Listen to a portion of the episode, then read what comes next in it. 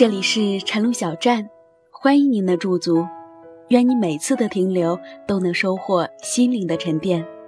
我是晨露，在这个难得可以睡懒觉的周末的早晨，让我的声音陪你一起慵懒的起床。早安，我的朋友。岁月是一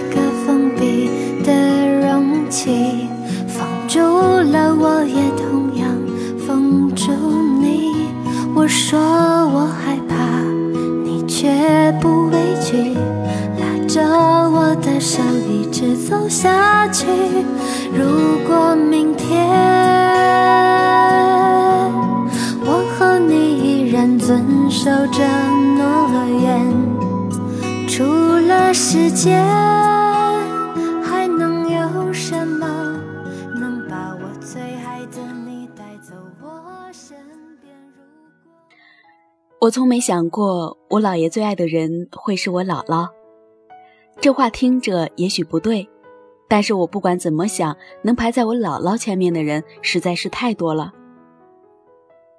比如我妈，我姥爷从小重女轻男。把我妈疼在心尖尖上，都怕摔了。一直都是要月亮，绝不摘星星星。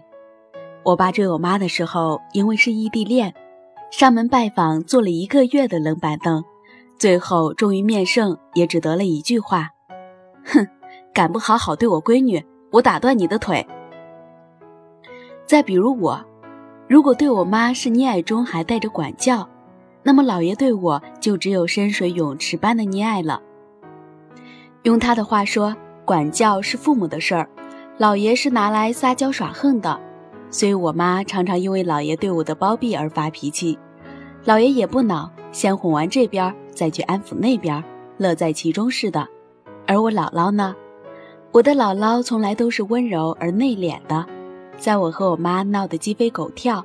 姥爷哈哈大笑，护在我身前的时候，姥姥总是坐在一边的沙发上，含笑地看着我们，双手交叠放在膝盖上，那里要么放着一条织了一半的围巾，要么平整地放着一本旧书，连姥姥嘴角的笑容都是淡淡的，像是水墨山水，风一吹就散了。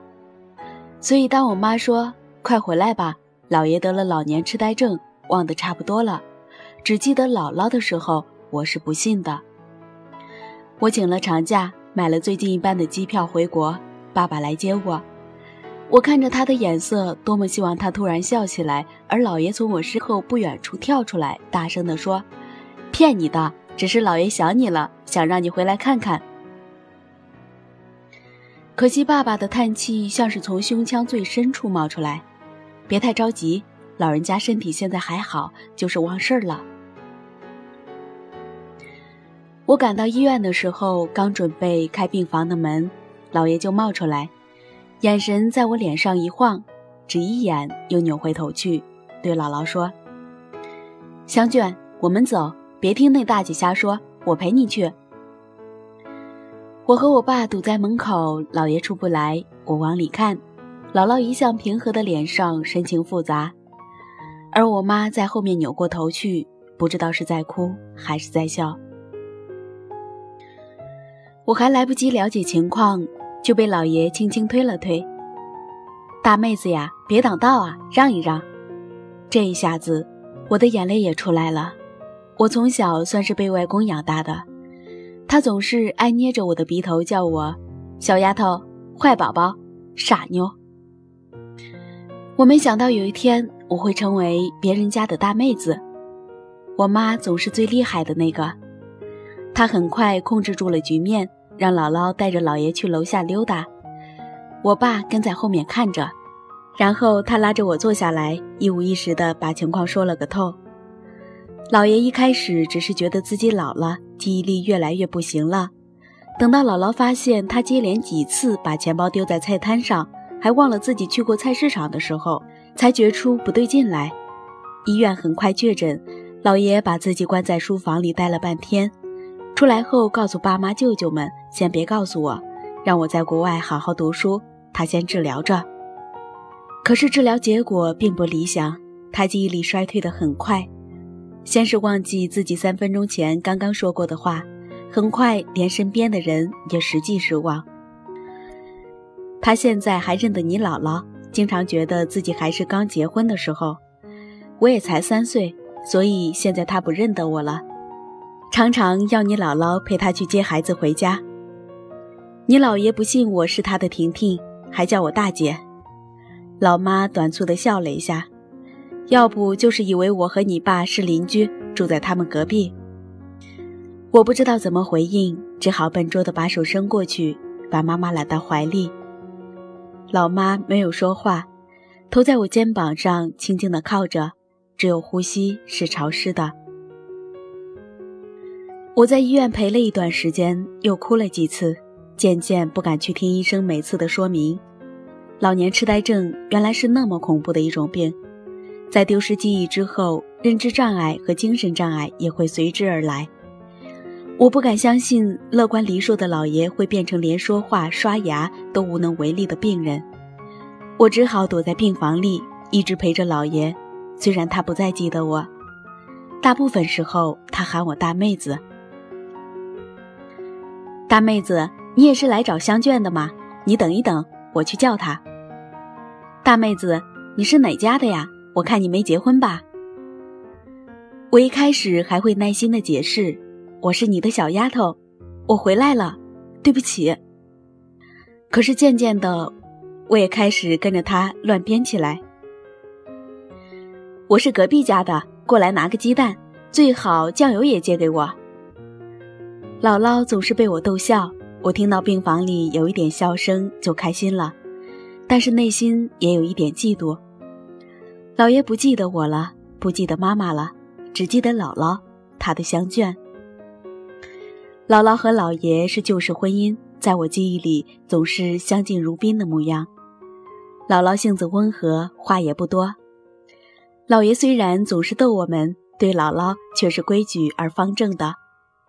两个人在一起话也不多，老爷总是说：“叫你姥姥吃饭啦。”从没亲昵的叫过名字。也不曾手拉手的要去哪里，结果老爷病了，这一切反倒做得得心应手起来。我是他眼里的大妹子，所以我常常被丢在一边看他撵姥姥。香卷，你是不是看上那柜子了？如果你真想要，我去买了就是，反正存着将来也要用。姥姥看着老爷，不知道想叹气还是想说什么，顿一顿。拍拍他的手。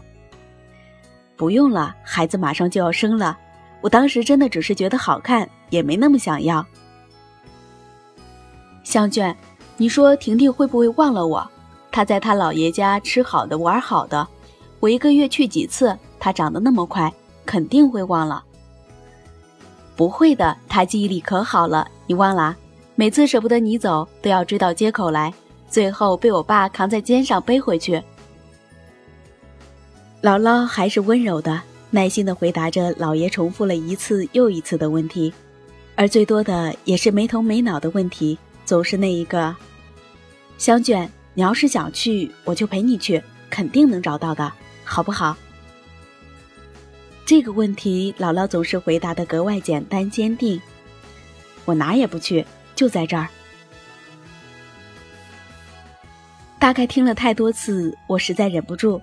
趁回家换洗衣服的时候，问了老妈。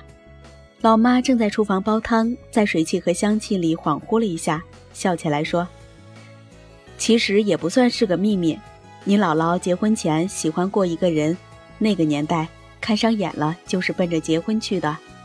结果那个男的跟着亲戚去外地，就没音信了，消息又不通。隔了两年，你姥姥家就和你姥爷家说了亲。当时虽然没有张扬。”但是你姥爷估计是知道这事儿的。啊，姥爷真痴情。那姥姥这些年喜欢姥爷吗？你电视剧看多了呀。老妈回头就给我一张。不喜欢？你以为家里三个孩子哪里来的？那年头生孩子，你以为和现在一样轻松简单呢？我瘪瘪嘴，等到送饭去医院，换了姥姥回家休息。我陪着姥爷在医院楼下散步，大概是姥姥把他交到我手上的。老爷格外配合，甚至和我聊起了天。香卷去哪儿了？他回家休息去了，明天再来。我知道他想去哪里，没关系，他去吧。老爷望着天，自顾自地说话，立马又像忘了自己说了什么。不行，还是要我陪着去，我不放心。我一时忍不住悄悄试探：他去找他了。跟着走了，不回来了怎么办？老爷第一次扭头看我，我愣了一秒，看到他眼里小小的我，他深深的看着我，似乎是在端详我是谁，又似乎只是在想他自己的事儿。他很快笑起来，那是我从小熟悉的笑容，自信、皎洁而乐观。不会的，我喜欢香卷，香卷也喜欢我，我知道的。我没想到老爷会开始连姥姥也记不得。一开始是时不时的，他对着姥姥也迷糊起来。你是谁？但过一会儿又想起来，但很快他开始谁都不认识了。在医院治疗暂时告一段落。出院的那天，本来是我拉着老爷，但是他突然挣脱我，走到姥姥身边。请问，我是不是在什么地方见过你？姥姥只是愣了一秒，便笑起来，稳稳当当的牵过老爷的手。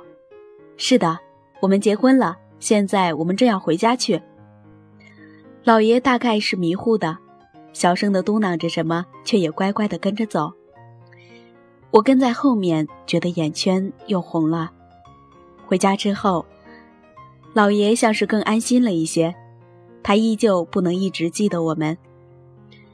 我只好安慰自己，老爷就好似拥有了不断重启的人生，还时不时穿梭在不同的时间段里。他总是隔三差五地重复同一件事儿。他总是在每天某个时刻突然对着姥姥说：“请问我是不是在什么地方见过你？”姥姥的回答总是千篇一律的。我曾经笑过姥爷，这样的搭讪方式太老套了。直到有一天，我躺在沙发上看电视睡着了，睁眼刚醒过来的时候，看到姥爷和姥姥坐在窗边的沙发上，姥姥在织毛衣，姥爷发着呆，突然又对着姥姥说：“你好，我是不是在哪里见过你？”这一次，姥姥突然轻轻地笑了，她偏了一点头望向姥爷，小声地说：“是啊，你忘了。”你在橘子摊前看见我的，你说我穿着个淡黄色的袄子，衣角上有个红色的花，很好看。我买橘子掉了一个，你还帮我捡起来了，你一眼就喜欢上我了。你自己说的，你忘了？姥姥并不年轻了，但是不知道为什么，我从他的笑容里却恍惚看到了他穿着俏生生的，在熙熙攘攘的人流里买橘子的模样。老爷也一定看到了，因为他也笑起来，很好看。你每天都问我一遍，肯定是忘了。我没忘，你很好看。老爷笑着回答。我一瞬间甚至不知道老爷是病了之后迷糊的顺着说，还是他真的想起来了。但是我立马又觉得那一切都不重要了，因为姥姥轻轻地拉过姥爷的手，像个小姑娘说情话似的低声说。你忘了也没关系，我都记着呢，我帮你记得就行了。我闭上眼睛，努力把呼吸放匀，躺着装睡，不忍心破坏这时光。我不知道这场来势汹汹的病为什么会降临到老爷身上，也不知道会怎样结束，但是我知道，我们会始终陪在彼此的身边，哪怕生命再多变故。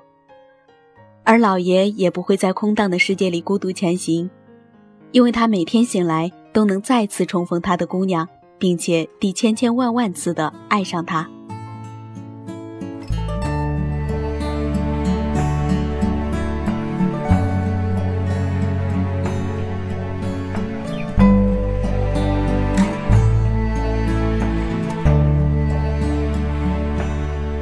当你老了。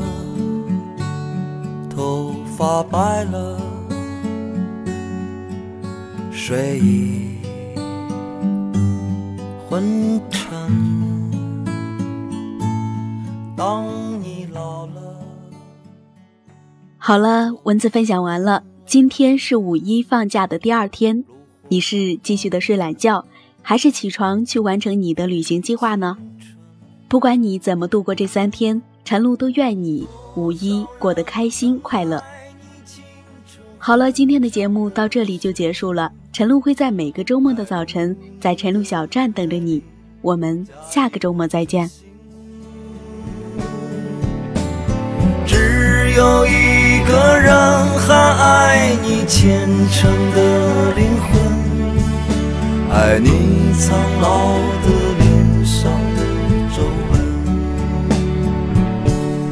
当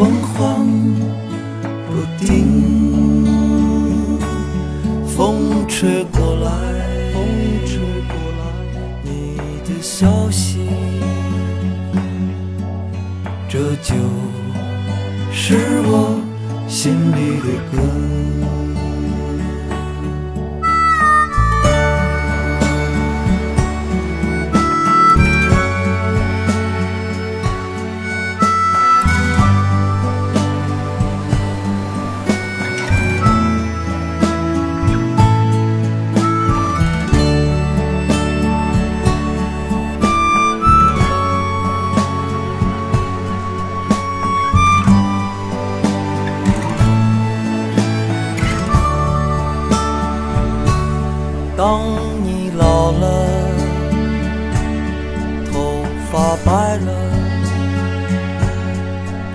睡意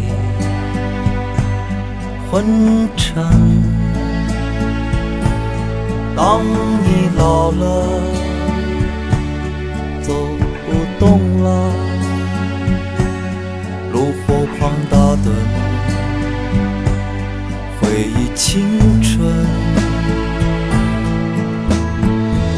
多少人曾爱你青春欢畅的时辰，爱慕你的美丽，假意或真心。只有一个人还爱你虔诚的灵魂，爱你苍老的脸上